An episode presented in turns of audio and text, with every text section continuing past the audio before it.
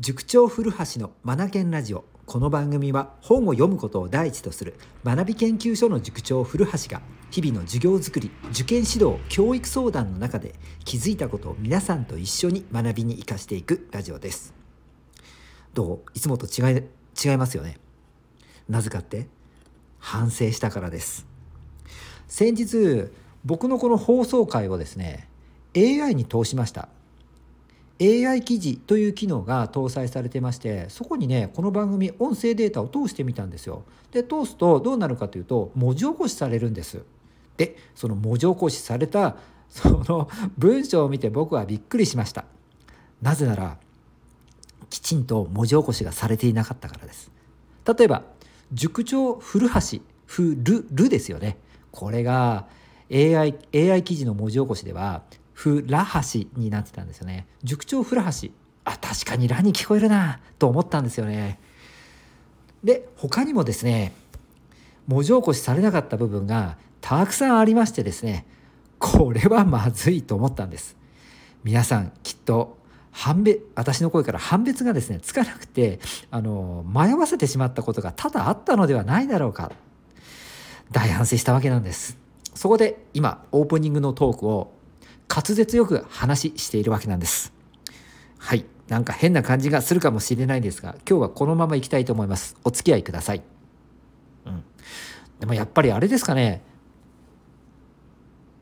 文字の最後。文の最後か。ここをきちんといやきちんと発音する。それから僕は早口になる傾向があるのでスピードのことも意識しなくてはならないですよね。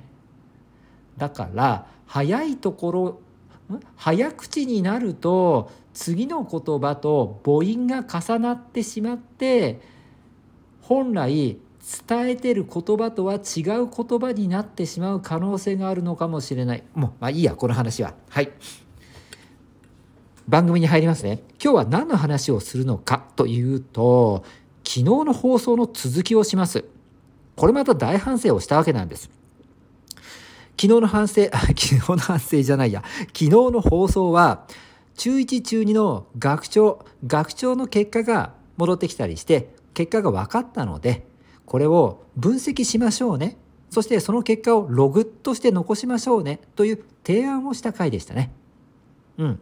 でこれだけではちょっと乱暴かな？と思いましてもう少し具体的な手法ログの残し方についてお伝えしようと思ったわけなんです。まあここでも大反省なんです。はい。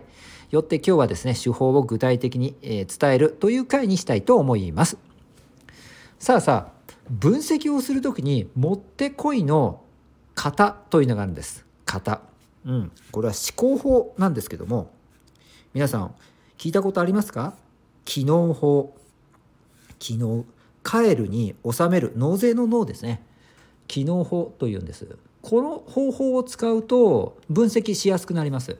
例えばどういうことかというと国語の記述の問題や作文が得点できていた。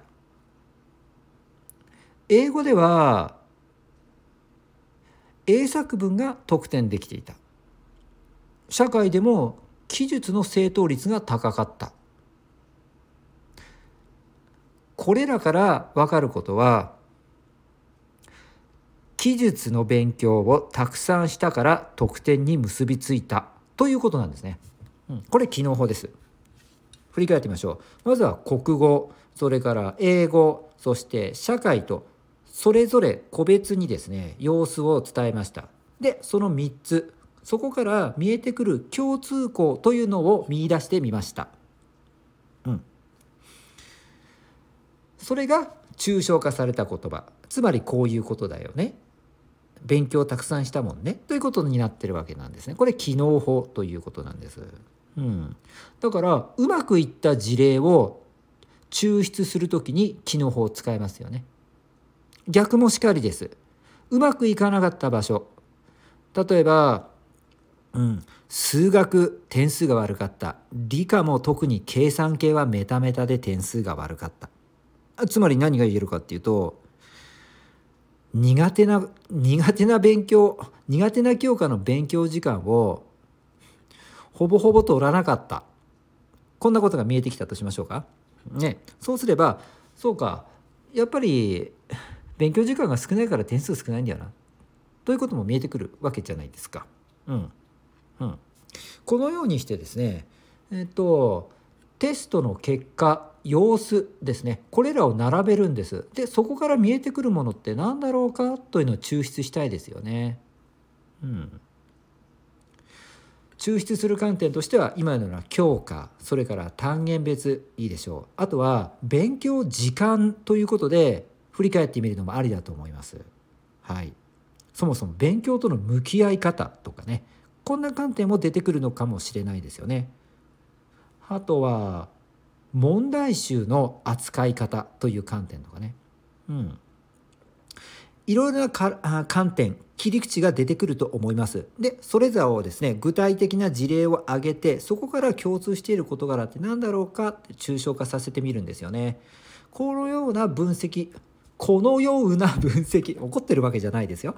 このような分析法をすることによって次の手が打てるわけなんですよね。で次というのはもうえー、と中学生は2月に行われる学年末試験付属はなんと1月31日でしたねびっくりしました今月にあったっていうことで、うん、ここに向けての手を打ちやすくなるわけです。はいというわけでですね今日は分析の仕方に機能法というものを使ってみてはいかがですか？という提案会でした。是非分析をする時にこの考え方使ってみてください。次の一手が浮かぶと思いますよ。今日も最後までお聴きいただきありがとうございました。 Read more、learn more、change the globe、素敵な一冊を。